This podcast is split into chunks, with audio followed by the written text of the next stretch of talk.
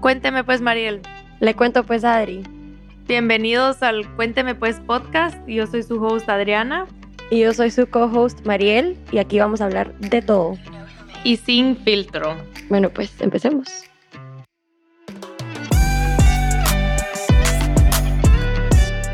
Hola, hola, aquí estamos de regreso en el Cuénteme pues podcast y hoy tenemos un tema muy diferente al resto. La verdad que hoy sí fue una conversación sin filtro. Ha sido la más, la más sin filtro que hemos tenido. Pero es parte de lo que queremos hacer con el podcast, es traer a invitadas que son expertas en temas que nosotras no sabemos o que tal vez no pensamos igual, pero es parte de lo que queremos hacer, o sea, aprender, abrir la mente. Entonces, las invitamos si están interesadas a que escuchen un poco más de constelaciones familiares. Y si no, yo, bueno, si no están listas por alguna razón, se vale, todo en esta vida se vale, pueden poner skip y escuchan el siguiente episodio. Pero las invitamos a que lo escuchen si se sienten listas para expandir su mente, porque a mí me dejó con mucho el episodio, aprendí bastante, tiene un mensaje súper lindo, entonces eh, las dejamos Siento que es un tema muy importante y, y nada, esperamos que les guste. Hola, hoy aquí estamos con Marta, eh, que vamos a hablar de constelaciones familiares. Estamos muy emocionadas porque es un tema bastante nuevo para nosotras, pero nos interesa muchísimo. Así que hola Marta, bienvenida. Hola, hola ¿cómo están? Muchísimas gracias por la invitación. Sobre todo este tema que es tan, tan hermoso para mí, más que una terapia, es una forma de vivir Así que yo creo que esa es como, ¿saben? La diferencia del aspecto terapéutico porque yo vivo así, en el orden y en todas esas, eh, como esos preceptos que trae la constelación y desde ese espacio pues yo creo que se pone como un poquito más desafiante la vida, es más fácil romper el orden. Qué lindo. Me encanta. Esperemos que todas, después de este episodio, puedan empezar a hacer el trabajo también. Em, empecemos un poquito por, si nos contás un poco tu historia y cómo empezaste con el tema de las terapias y las constelaciones familiares. Ok. Bueno, hace eh, un, poco de años atrás, yo tenía 16 años, eh, yo emigré de una ciudad a otra en mi mismo país, en Venezuela y cuando emigré, pues pasaron muchísimas cosas, entre ellas, bueno, me tuve que enfrentar cara a cara con la enfermedad de mi abuela. Yo soy criada de abuelos, a mí no me criaron mis papás. Entonces, pues era eh, mi abuela mi eslabón, mi sostén, mi todo. Y en ese momento tenía que de verdad soltar porque la muerte venía sí o sí. Entonces empezó como mi trabajo eh, espiritual, entendiendo cómo era la muerte y qué había que dejar atrás y el apego y todas estas cosas. Y en ese momento, pues, buscando tantas terapias, yo tengo una hermana mayor y ella empezó a trabajar en un lugar holístico donde leían las cartas del tarot. Y me fui a, ese espacio a leerme las cartas y resulta que la señora que me las lee me dice, todo esto se te va a arreglar si tú haces algo de constelaciones familiares. Yo en el momento no sabía qué era, pero justo saliendo del consultorio de ella, se cayó un estante con libros y entre esos estaba un libro de constelación. Yo no tenía dinero para pagarlo, pero ella me lo regaló. Y ese libro durmió conmigo ahí un montón de tiempo. Yo no le había prestado nunca atención hasta que después que me casé, en el 2008, imagínense. Y, y ahí fue que yo dije, ah, es verdad, a mí se me va a resolver la vida con constelaciones. Y bueno, de ahí comenzó el trabajo, conseguí un terapeuta aquí, especialista en constelaciones. Y bueno, de ahí no paró, no paró el trabajo desde ese 2008 hasta el día de hoy. Qué increíble. y contanos, ¿qué es exactamente constelación familiar? Eh, porque para nosotros es un tema bastante nuevo, que pues una amiga que tú la conoces nos introdujo, entonces capaz hay mucha gente que también no, no está muy familiar con el tema. Está bien. El, la constelación familiar es una técnica eh, diseñada por Bert Hellinger, quien era, porque ya murió, quien era alemán y él eh, trabajaba varios tipos de terapia, pero fue como introduciendo esto que tenía que ver con los campos morfogenéticos. Él hablaba de, de que, el, para que lo podamos entender gráficamente, es esa comunicación que existe en los seres humanos, pero esa comunicación que no es hablada. Como cuando vemos un, un banco de peces, ellos saben qué dirección ir porque pareciera que todos estuviesen cubiertos con algo. Bueno, eso es un campo al moverse uno se mueven los demás, ¿no? Y también él era sacerdote y él estuvo eh, de misionero con los Zulú en África. Y allí fue que entendió cómo era el orden de las relaciones en esa tribu. Empezó a mirar cuáles eran el orden en las relaciones familiares poco a poco de distintas personas y se fue dando cuenta de que eh, había muchos conflictos en las relaciones precisamente porque ese orden no se cumplía. Cuando hablamos del orden, eh, hablamos de, que, de la jerarquía, de que los pequeños siempre van a ser los pequeños, los grandes van a ser los grandes, eh, que son los grandes quienes cuidan a los pequeños, no al revés. Eh, hablamos también de que una vez que tú estás en tu sistema familiar, jamás dejas de pertenecer. Entonces, aquello de que ahí va mi ex, mi ex mamá, mi ex papá, eso no se puede. Eh, y también habla de el dar y el recibir en las relaciones humanas para que una relación crezca uno da, el otro recibe y se siente un poquito en deuda y da un poquito más y así la relación empieza a crecer. Entonces, yo le, se le agregó después de mucho tiempo eh, la acción. Y la acción tiene que ver con el hecho de nosotros querer hacer, tener la voluntad de hacer el cambio, ¿no? Son muchas generaciones viviendo desde ese lugar porque hay circunstancias que nos llevan a que los hijos cuiden de los padres, que los hermanos menores hagan de hermanos mayores, por ejemplo, eh, de que, por ejemplo, el abuelo fue asesino y tendemos a hacer una exclusión, ya de ese abuelo no se habla, o quizás la abuela era el amante y nosotros todos somos excluidos por la familia del abuelo, por ejemplo. Entonces, hay ciertas circunstancias, sobre todo cuando venimos de guerra también, que en los momentos de guerra el orden tiene que trastocarse porque la sobrevivencia es lo primordial. Entonces, ¿qué pasa? Que a veces creemos que esa es la forma de vivir. Yo tengo una metáfora con respecto a esto y digo mm, el cuento de una niñita que veía a su mamá hornear el pavo en Navidad. Y la mamá horneaba una mitad y después horneaba la otra y la niña le dice, pero ¿por qué lo haces en dos partes? Y la mamá le dice, es que así me lo enseñó mi mamá. Ella va donde la abuelita y la abuelita le dice lo mismo, es que así me lo enseñó mi mamá. Ella tiene la oportunidad de tener viva a su bisabuela y le pregunta, y la bisabuela se ríe y le dice, es que sabes que mi horno era muy chiquito y tenía que hornearlo así. Entonces, ¿qué queda? La, generación en generación haciendo repeticiones cuando la realidad no es la misma. Pero ¿qué es lo que ocurre? Que nosotros como descendencia a veces creemos que no podemos cambiar lo que ocurrió. Entonces, cuando eso no es así. Perdón por interrumpirte. Entonces, constelaciones familiares tratan más, o sea, de lo que estoy entendiendo, y corrígeme si estoy mal, eh, traumas generacionales y cómo romper patrones para hacer el trabajo, em, pues para mejorarte a ti de todos esos traumas generacionales.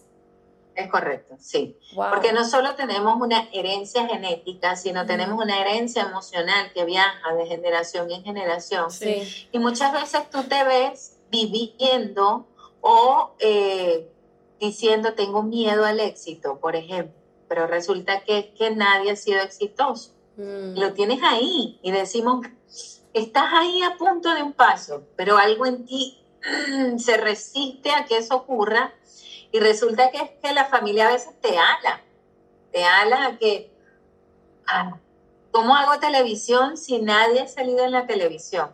Pero resulta que eso es lo que a mí me encanta.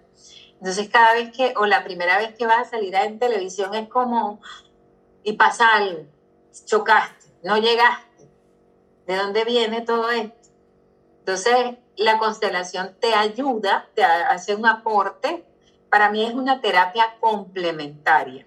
Eh, tú puedes completar eh, alguna terapia psicológica o psiquiátrica con constelaciones familiares, ¿no? Entonces, puedes apoyarte, ¿por qué? Porque la constelación lo que hace es que te abre el mapa familiar y de ahí empezamos a mirar cuáles son esas creencias que hay dependiendo del tema que tú traigas. Entonces a veces eh, se hacen esos nudos con la familia que nos, nos obligan a quedarnos dentro de la familia. Y por eso a veces es tan rudo casarse, por ejemplo, porque aquí te tocaría unirte a otro sistema familiar. Entonces, unirme a otro sistema familiar es inconscientemente traicionar esto. Mm. Y uno dice, ay, qué bello, es precioso, me quiero casar, pero ¿por qué no me cae bien la suegra? Por ejemplo.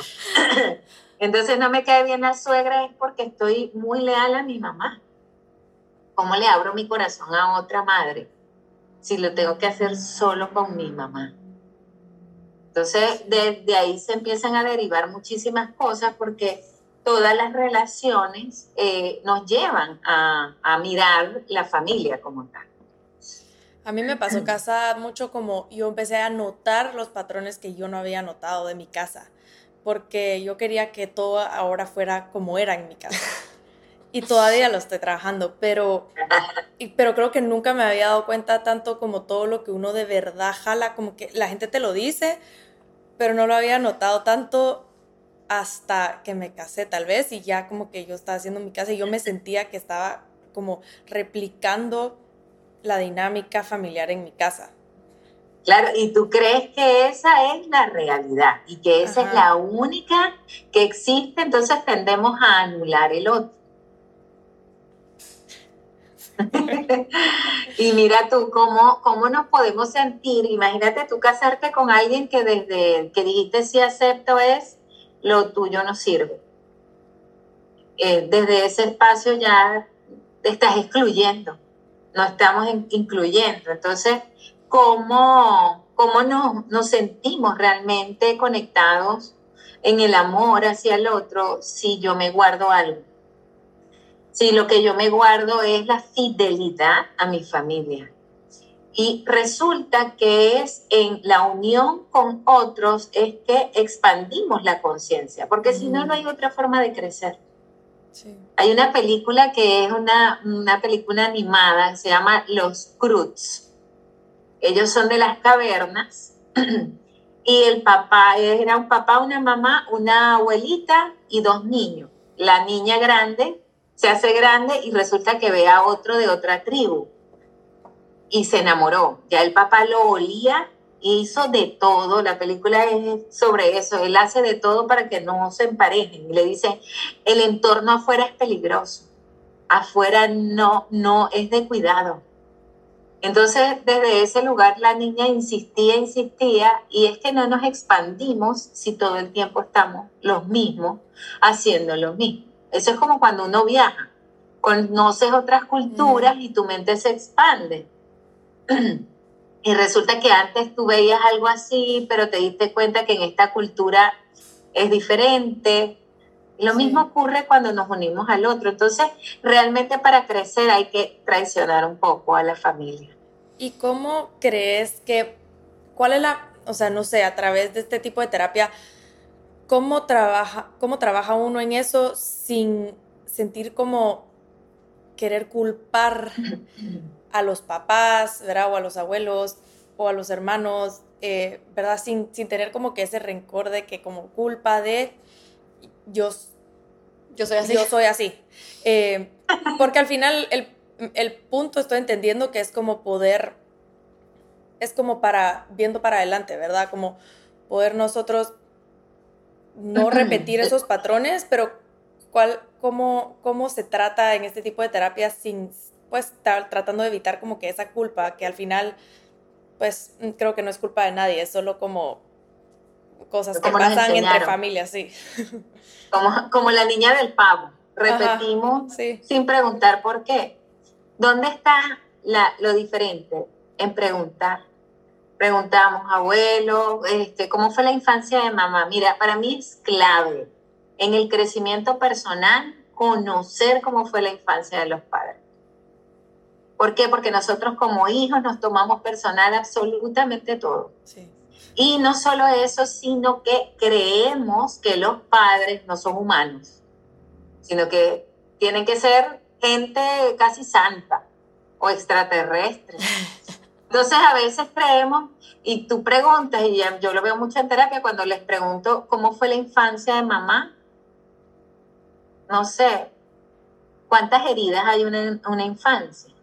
Y aún así mamá dijo, sí, si me caso, si tengo hijos, si crío, o a veces no vemos que el abandono es el mejor regalo, porque a veces los papás definitivamente no pueden y lo que hacen es entregar su hijo a otros padres. Entonces lo vemos como algo malo cuando realmente lo que es es un regalo, ¿saben? Entonces yo, yo a veces trabajo con una institución que es para niños eh, de la calle que han sido eh, readaptados a través de una de estas instituciones y, es cuidado, son cuidados por cuidadoras pagadas por el Estado. Sin embargo, ellos a los 18 años tienen que salir y mi intervención es justamente en el proceso antes de que ellos salgan a la sociedad, porque ahí ya no van a tener eh, esta institución que los respalde, sino que les toca solos. Entonces, esta institución se dio cuenta de que ellos lo viven como un doble abandono. Otra vez me van a dejar, otra vez voy a ir a la calle. Generalmente estos niños se unen a sus familias de origen donde no hay buenos valores entonces terminan teniendo el mismo grado de delincuencia, se vuelven adictos. Entonces, bueno, hicimos como un estudio estadístico para poder, eh, saben, ese taller con ellos se llama del abandono a la libertad. Porque yo soy de las que eh, pienso que cuando un niño es abandonado, realmente lo que es es libre, libre de esa herencia entonces tenemos que dar las gracias porque tú mismo fuiste tu propio buscador, porque tú mismo, a ti misma te toca ser tu mamá y tu papá. Eso lo hacemos cuando crecemos, pero realmente todos los seres humanos tenemos que reparentalizar, porque esos padres, y esto de reparentalizarse, hablo de convertirnos en el mejor papá y mamá para nosotros mismos.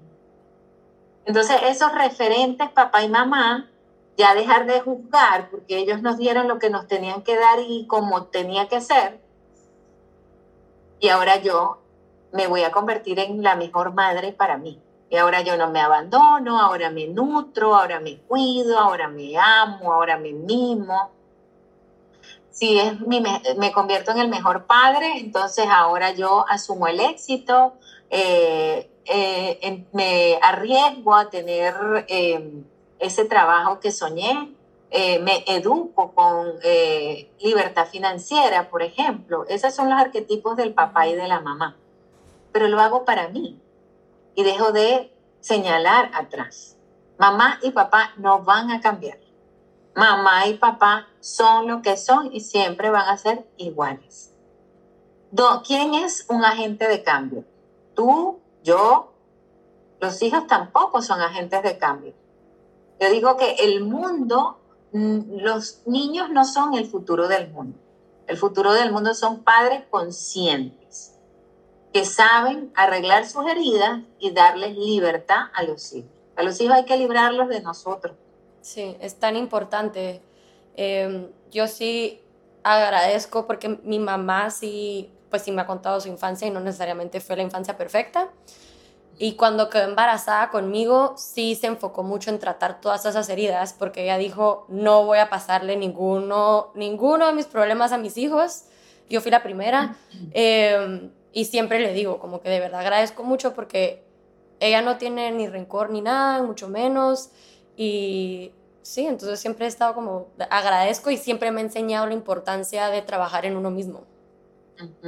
Y es que no hay nada más divino que ser libre de los padres, ¿sabes? Eso es como que lo que te toca es el camino adelante, porque la vida, bien como tú lo decías, va de atrás hacia adelante, o sea, la mirada siempre tiene que ir adelante, sí. El éxito, el trabajo, la salud, eh, la prosperidad, los hijos, la pareja, todo está adelante. ¿Por qué no llega? Es que estoy volteada mirando aquí algo que no se resolvió que ni siquiera había nacido, pero parece que me toca. Sí. Y, y nosotros tenemos que lidiar, porque cuando empezamos este trabajo personal, el ser humano actúa por buena conciencia o por mala conciencia. Por buena conciencia es hacerlo todo igual. Y eso hace que estoy en paz, nada pasa, no me van a excluir, todos amamos de la misma manera y tú ves que son como casitas iguales, son los mismos hogares, todo es igual y eso me hace sentir pleno. ¿Por qué? Porque yo siento que tengo la aprobación de mi tribu, mi familia. Pero cuando no, no lo tenemos que hacer distinto, porque cuando nos tenemos que unir a otro sistema familiar, actuamos con mala conciencia y tenemos que lidiar con una amiga interesante que se llama culpa. Mm. Y ahí entender la culpa como que en esta casa ahora son así las cosas. ¿Por qué dejaste mm, los vasos aquí abajo si todos los tenemos arriba? Porque en esta casa ahora es así. Es que a mi esposo le gusta así. Y ahí viene mamá y te dice, no, no lo puedes permitir. Y empiezan esos rollos y uno que mm, no sabes a dónde ir porque precisamente tienes una pareja. Mira, entre tu mamá y la pareja tienes que elegir la pareja. Yo, yo siento que a mí me ha pasado últimamente que yo siento que tengo que como cuidar a mis papás, aunque yo sé que no. Pero como no sé, como yo sé que ellos están bien y todo, pero por alguna razón como que traigo eso. Y eso es algo, tiene algo que ver con como que yo soy hermana grande, como que la jerarquía familiar o algo así, o probablemente es algo por mi dinámica familiar. En ese lugar eh, donde estás, eh, eres tú más grande que tus padres. Entonces habría que mirar qué pasó en la infancia de ellos y sus papás. ¿A quién le faltó un papá? ¿Qué papá, se, qué abuelo se murió a temprana edad? ¿O qué abuelo eh, tuvo una enfermedad o tuvo un declive económico que ellos tuvieron? Necesitaron apoyo. Entonces tú te estás viendo que tienes otra, tienes más fuerza que ellos y eso te hace decir, ahora yo los cuido en, constelaciones hablamos que desde ese lugar estamos abueleando. Entonces tú inconscientemente te estás colocando en el lugar de los abuelos. Ojo, nuestra cultura latina, debo decir, es de abuelear. Entonces ya aquí tenemos que ser eh, traicioneras con nuestra cultura, porque en donde vayas nadie te lo va a apoyar todo el mundo te va a decir, por favor, cuídalo, claro, te toca. No hagas tu vida, cuídalos a ellos. Mejor que te divorcies, cuídalos a ellos. Y realmente el precio que se paga es que tú no haces tu vida, es lo único. Entonces todos en el sistema familiar tenemos a alguien que dona su vida al sistema y que digo dona porque no tiene hijos, no se casa o si se casa se divorcia porque es la persona que se queda cuidando a todos.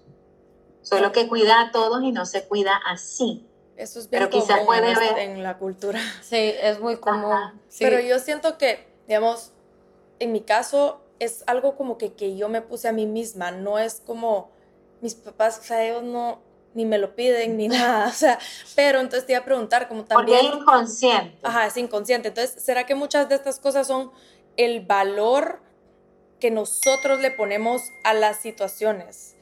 ¿Verdad? Y cómo, porque digamos a mis hermanos les puede afectar diferente que a mí ciertas cosas.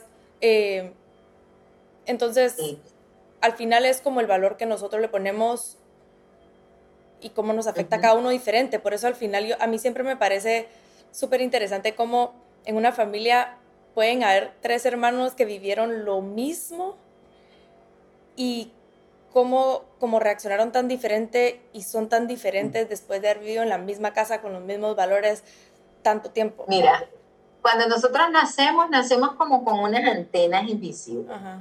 Y en esas antenas decimos, ¿qué le pasó a papá en la infancia? Yo lo hago. ¿Qué le pasó a mamá? me lo quedo. Y todos los hermanitos hacemos lo mismo. Papá y mamá conforman una torta. Todos nos dividimos la torta en pedazos distintos. Hay uno que se queda a la mitad más uno. Hay otro hermano que se queda con un pedacito. Por eso es que vemos hermanos menores como, ni me importa lo que te están diciendo, ya no sé qué me estás hablando. Vemos hermanos mayores quizás que no, ya no quiero saber más nada de él. Y es depende, porque depende en qué pedazo de torta te quedaste. Hay unos que toman la adicción como una forma de vivir o de amar. Eh, eh, justo esta mañana, y bueno, voy a hablar de ese caso porque me llamó poderosamente la atención, una mujer mexicana llega a consulta porque precisamente eh, su esposo se había enterado hacía dos semanas que su esposo había sido infiel. Haciendo las preguntas de rigor, ella me dice que hacía cuatro años ella había sido infiel. Sin embargo, desde que ellos son novios, pues él la maltrata físicamente. Yo estoy en este orden del dar y el recibir, pues el maltrato y entonces de alguna manera inconscientemente ella dice tengo que hacerle daño y es infiel, pero el maltrato sigue porque fue peor porque la descubrieron y ya se pueden imaginar la historia. Vamos a su infancia y vemos que su mamá es quien sale a la calle a trabajar, papá es quien se queda con ellos.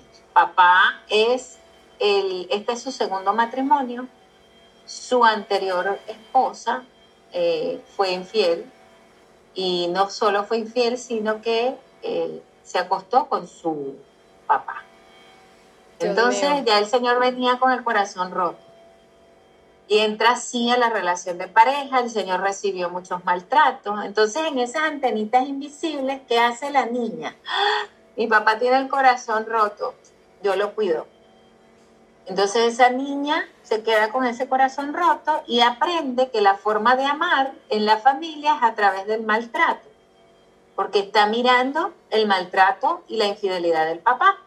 Se busca un hombre herido, por supuesto, porque ella necesita a alguien que tenga muchas heridas como su papá, pobrecito, y ella dice, yo te amo y te cuidaré. Entonces, el sistema familiar es así, nos vamos a, vamos a amar por las heridas. La pareja es, uno dice, me caso porque lo amo, me caso porque me encanta. No, este sistema familiar es igual a este sistema. Y lo que hace es una atracción para que tú te puedas conectar y crees que es el amor. Yo digo, una relación de pareja, cada vez que se unen, los ancestros se ponen felices porque al fin alguien se va a amar bien. Entonces cada vez que estamos en una relación de pareja tenemos la misión de amarnos bien. Y amarnos bien es no repetir los mismos dramas emocionales. Entonces aquí habría que mirar un poco mm, quién de tu familia o si tu abuela paterna no quiere mucho a tu mamá y por allí, bueno, pueden ir las cositas. Ahí, ahí, para que puedas soltar esa lealtad con tu familia y, tomar realmente la del esposo. Entonces, este, somos historias. Nosotros como seres humanos somos puros cuentos. Y a veces creemos que estamos libres y aunque tengamos un libre albedrío, para poder ejercer el libre albedrío tenemos que conocer cuáles son esto, cómo es tu mapa emocional. Porque si no vamos a, el libre albedrío creemos que es igual a lo mismo, porque tenemos que hacer caso, porque ellos son los mayores, pero cuando somos adultos, todas las relaciones parentales cambian. Y las relaciones parentales, cuando crecemos, necesitan límites y es allí donde entra ese meollo porque a veces no estamos acostumbrados porque creemos que no podemos ponerle límites a nuestros padres, cuando esa no es la verdad. Sí, y es tan importante poner límites en cualquier relación. O sea, todas las relaciones necesitan límites porque, o sea, es muy fácil, cuando hay mucha confianza es muy fácil el abuso de, ¿verdad? De esa confianza o porque de, de los límites, cruzarse la línea. Em, Marta, regresando, o sea, es que estoy como en shock de todo lo que estás diciendo porque es eh, súper interesante, pero regresando un poco a constelaciones familiares en sí, ¿cuál es la diferencia entre una terapia em, como con un psicólogo o un psiquiatra y entre constelaciones familiares? Ok, y yo esto sí te lo voy a decir a modo muy personal, yo hago colaboraciones con una una institución aquí que es para esquizofrénicos. He estado como adentro para poder entender. Eh, si bien todo puede tener algunas cosas o la gran mayoría puede tener un origen del sistema familiar, ¿no? Porque a veces sufrimos enfermedades para reparar algo que se hizo atrás. Eh, como es una terapia, la constelación familiar, una terapia complementaria, eh, en los casos de depresión, eh, esquizofrenia, siempre bipolaridad, donde hayan diagnóstico, siempre es importante mirar el diagnóstico porque estas terapias complementarias se basan mucho en la comprensión.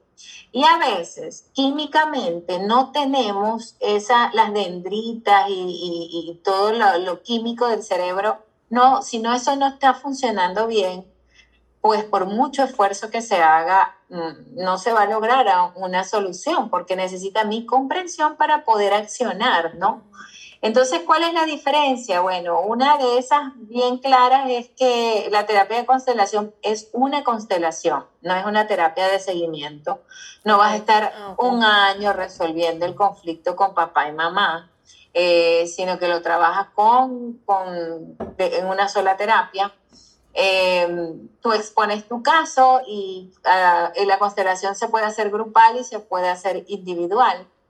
Eh, grupal, bueno, pueden mirar en la serie esta, Mi Otra Yo, que está en Netflix.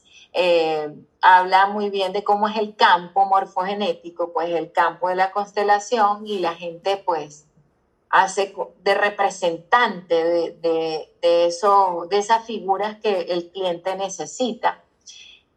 Y en individual usamos muñequitos o pisadas. Eh, la diferencia es esa, en los instrumentos son distintos, eh, pues nosotros no vamos a, no nos formamos en una universidad, aunque en México hay, está el CUDEC, que hace, es una universidad especial, e, ellos eran quienes llevaban la Hellinger Ciencia, y ahí te puedes formar como constelador, pero de igual manera esto es un, curso, que una formación que hacemos eh, dura un año, eh, pero bueno, yo he hecho muchas de, con distintas personas para poder ampliar, eh, bueno, no sé, yo, yo te digo, psicológicamente son muchas cosas que nosotros tenemos que aprender porque porque a nivel emocional y a nivel químico cerebral es importante tener ese acompañamiento.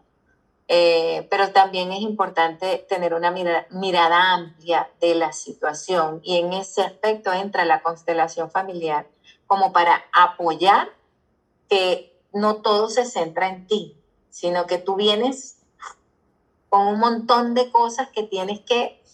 Ay, esto también importa, ¿eh? importa cómo nací, importa cómo, con quién me crié, quién me crió, cómo fue mi infancia, todo importa.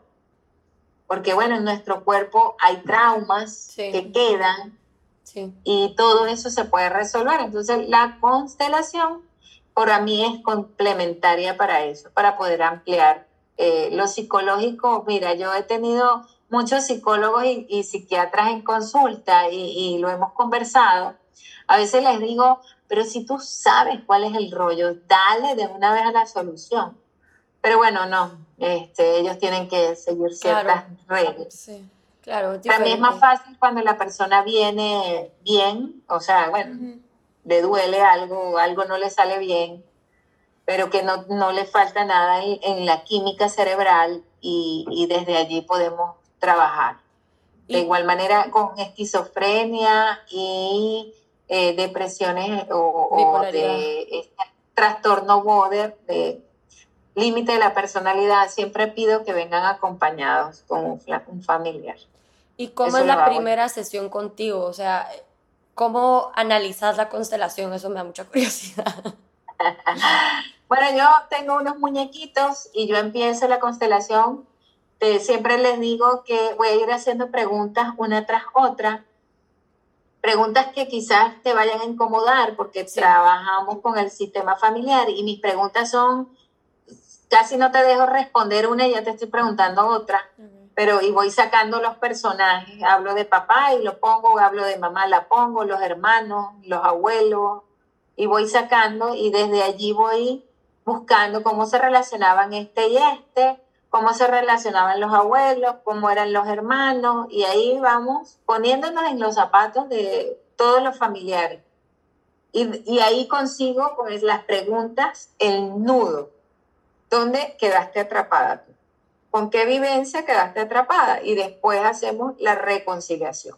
Y ese espacio sí te lo dejo como que coloco unas pisadas, tú te paras enfrente, haces primero de las veces de esa abuela, esa tía, te pongo a pensar, a, percibir la energía allí. ¿Cómo se sentiría esa tía? Y tú vas hablando, hablando. Claro, esto lo arreglo con respiración, es como una hipnosis allí. y, y, bueno, sale la solución. Wow. Y yo me acuerdo que tú nos mencionaste que como que esto se trabaja a través de la acción. Como cuáles son algunas de las maneras en las que trabajas con los clientes para poder, digamos, después de esa primera sesión, para poder como al final liberarse es una buena palabra. Yo pongo tareas, mira, unas tareas, yo eh, tengo una formación con, con, una técnica que se llama psicomagia y es, psicomagia trabaja con actos simbólicos, ¿no? Si yo me quedé con el corazón, con las lágrimas de mamá, porque es que mamá lloró muchísimo en mi embarazo, porque ella se embarazó de mí cuando tenía 16 años. Tenía vergüenza, estuvo escondida y lloraba muchísimo. Entonces, conscientemente y lógicamente, tú no puedes devolver eso, pero está en ti. Eh, mi tarea ahí pudiera ser, mira, compra 100 flores blancas y repártelas en la calle a 100 mujeres. A cada mujer que veas le dices, mamá, te devuelvo tus lágrimas. Mamá, te devuelvo tus lágrimas. Mamá, y así vas 100 veces. El cerebro no entiende de pasado, ni de presente, ni de futuro. Para el cerebro eso ocurrió cuando tenía cinco años y yo lo estoy resolviendo cuando tengo 40. Él no sabe de eso. Y es que tengo que decirles que el órgano más fácil de engañar es el cerebro. Wow. Entonces tenemos que de verdad. eso? Sí, mira, tú lo ves en esta, en estos ejercicios. Yo, tengo un video por ahí de un muchacho que, que le pone las dos manos y, un, y, le colocan al lado un guante.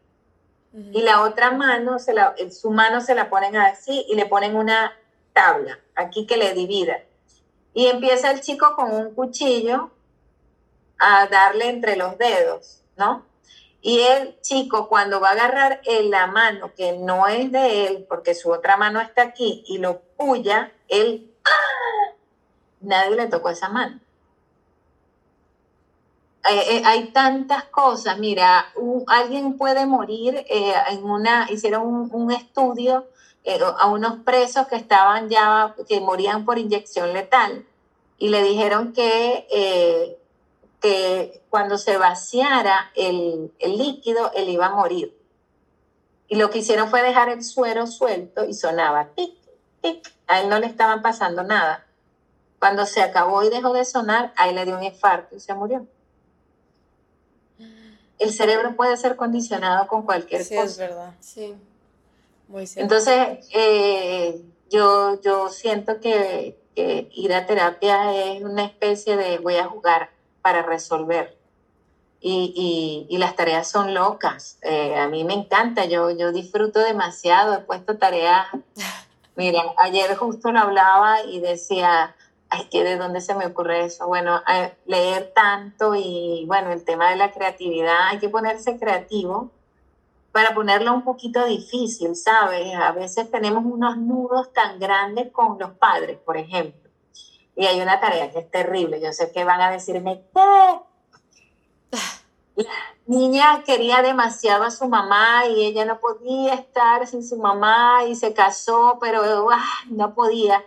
Y entonces tenía que, le dije, pon una foto en una de las franelas de tu esposo y hazle el amor a tu marido con la foto de tu mamá.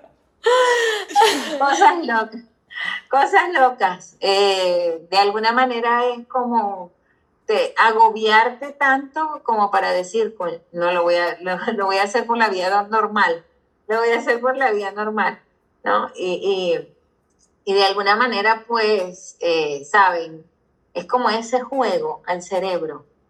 El solo hecho de imaginártelo es como que... Ah, no puedo. Y, sí, y tengo una clienta también, psicóloga, por cierto. Ella viene a consulta porque, porque, bueno, tenía un viejo amor, se había casado, pero ese amor siempre estuvo presente. Su tarea fue, es así, es, un acto de psicomagia puro que lo puso Jodorowsky y yo dije, pues vamos a intentar con este acto de psicomagia. Eh, la llave de la puerta principal de su casa tenía que introducírsela por tres días, una hora diaria, en su vagina. Y el último día tenía que enviarle esa llave a esa persona.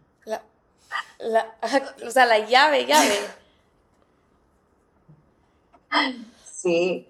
Entonces, bueno, ella lo hizo. Y bueno, la historia es otra. Ella se ríe y me dice, no sé si fue la llave, no sé si fue, pero se acabó. Y después tuvo que cambiar la cerradura de su casa, obviamente, pues, para darle entrada a su, a su marido y, y, a esto, pues, a su nuevo hogar, sin, sin estar añorando otra, otra pareja. Wow. Porque porque eso, pues, somos, somos historia y, no, no sabemos cuánto implica, cuánto, cuánto implicado estamos en cada historia, en cada vivencia, en cada relación que tengamos. Por eso es muy importante saber cerrar ciclos. Yo digo, soy o sea, una bandera de por favor hay que cerrar ciclos. Sí, es muy importante. Y por ejemplo, digamos, en situaciones como, si yo me pongo a pensar, o sea, en mi casa no, no pasó nada que yo pueda decir como, me o sea, cuando tal vez algunos sentimientos que traemos no son tan obvios, digamos, ¿cuáles son algunos de los más comunes que tal vez cuesta un poco más como indicar cuando no es que pasó algo o, ¿verdad? No hubo una situación a la que puedes como señalar necesariamente, como que cuáles son algunos de esas como sentimientos que más nos llevamos con nosotros. Lo que pasa es que si siempre lo, lo atendemos desde algo malo que pasó, algo que causó herida, hay familias en las que no hubo mayores heridas, ¿no? Sino que hubo mucho amor.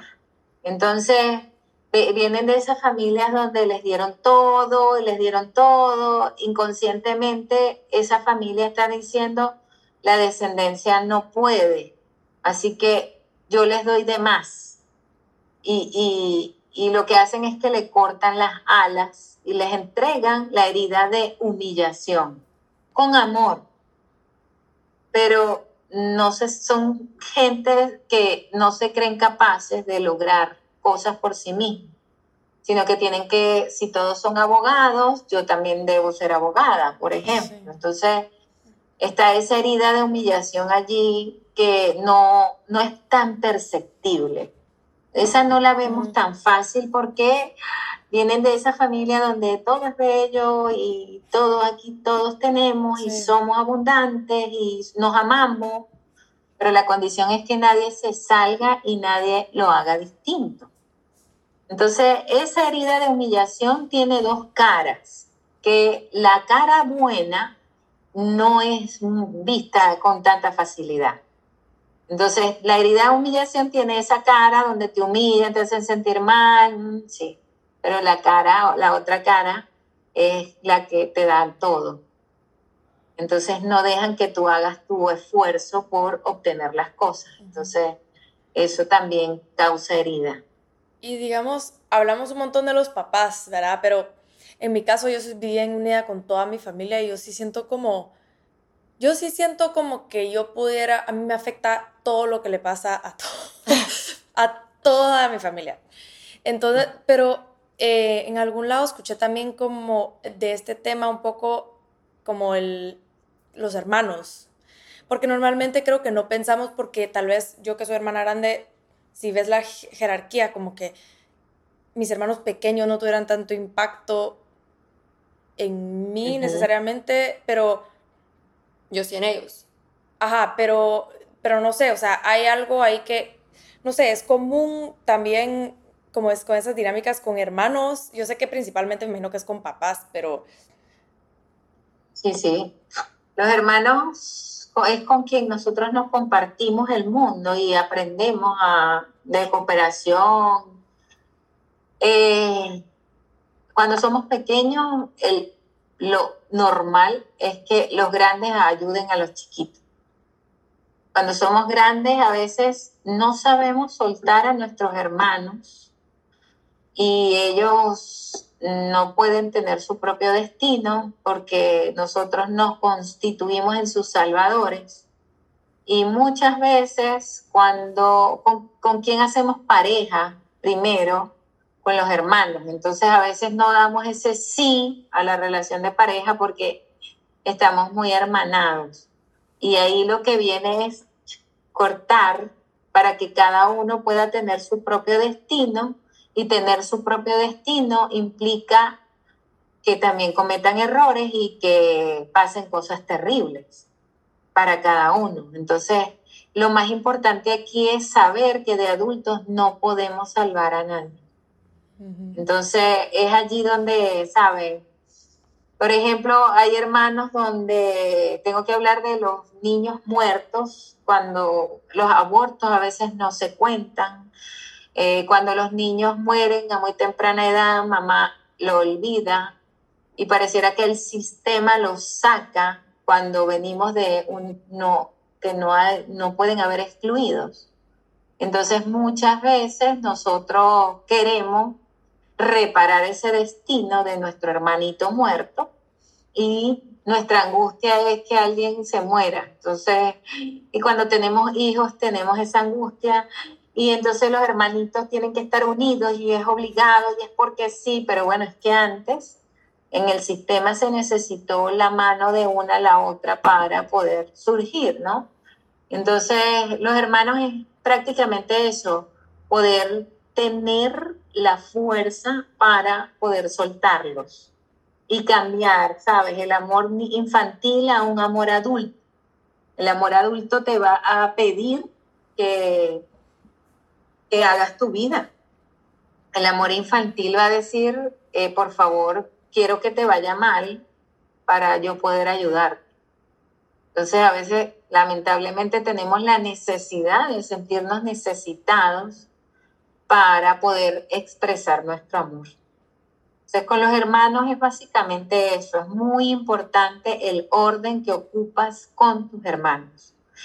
Y eso incluye a los hermanitos no nacidos, a los que murieron a temprana edad, a esos hermanos que son de la otra familia de papá o de la otra familia de mamá, para que tú sepas cuál es tu lugar.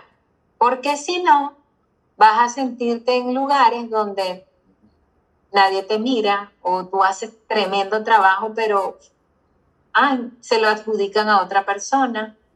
O este, fuerzas, te fuerzas, te fuerzas y, ay, bueno, esto está lindo, pero no es tan importante y toman el de otro. Entonces, como, no tengo un lugar, no sé dónde estoy.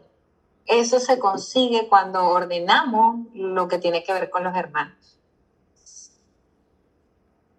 Interesante. Y acerca de las generaciones, ¿cuántas generaciones atrás nos podemos ir para entender el impacto que tiene en nuestras vidas?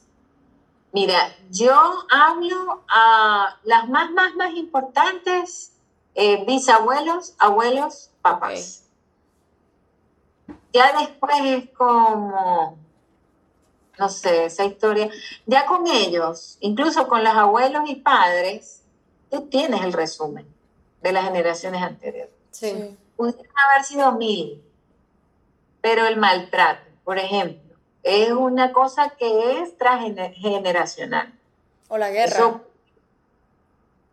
ocurre desde siempre. Siento que también en nuestros países, bueno, en Guatemala, o sea, mucha gente en Guatemala, por ejemplo, vino por situaciones como que tuvieron que irse de su país, o sea, por ejemplo, mis bisabuelos. Entonces, siento que eso también es como la guerra y situaciones así que... Sí.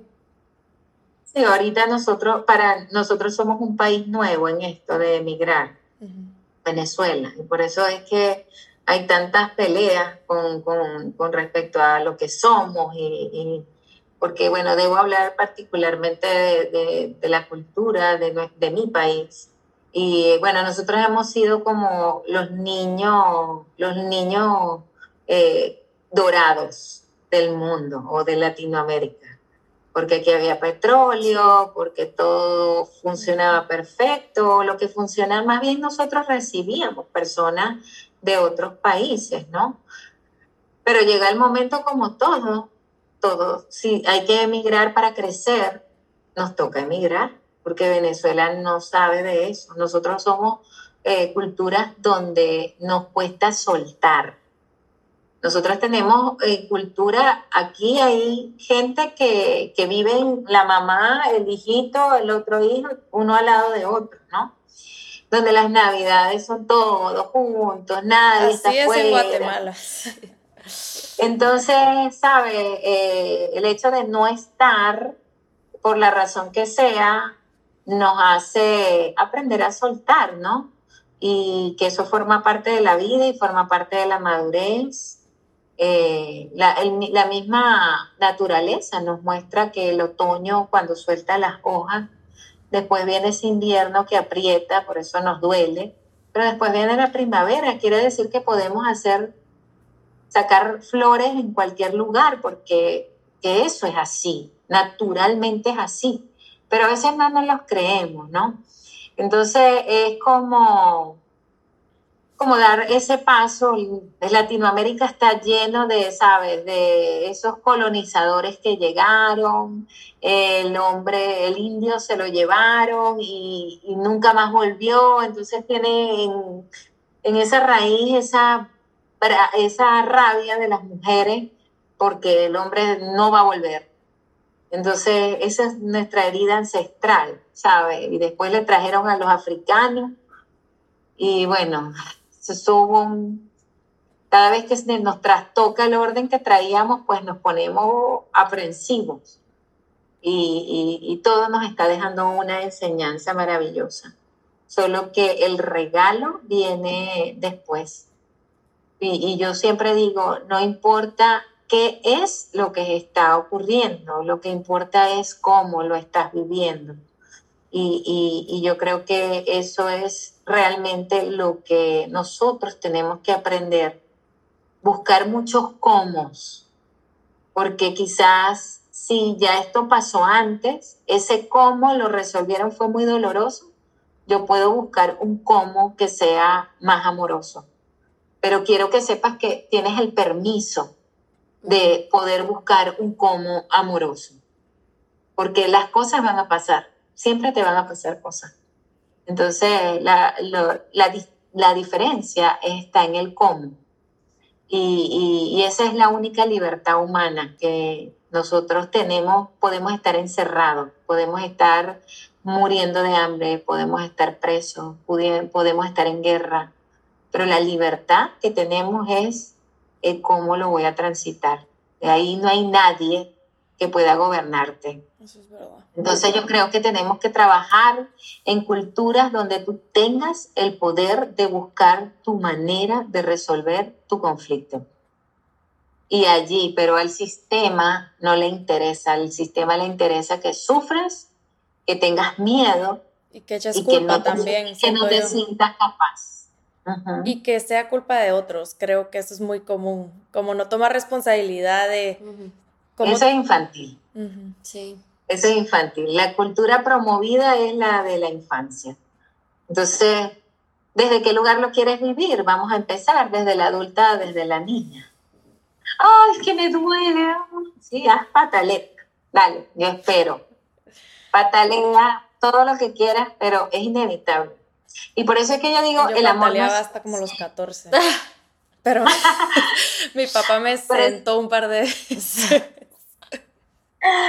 Por eso yo digo, el amor no es suficiente, ¿sabes? Se necesita orden. Sí. Porque, mira, yo puedo amar mucho a un hijo, pero eso no evita que tenga una enfermedad terminal, por ejemplo.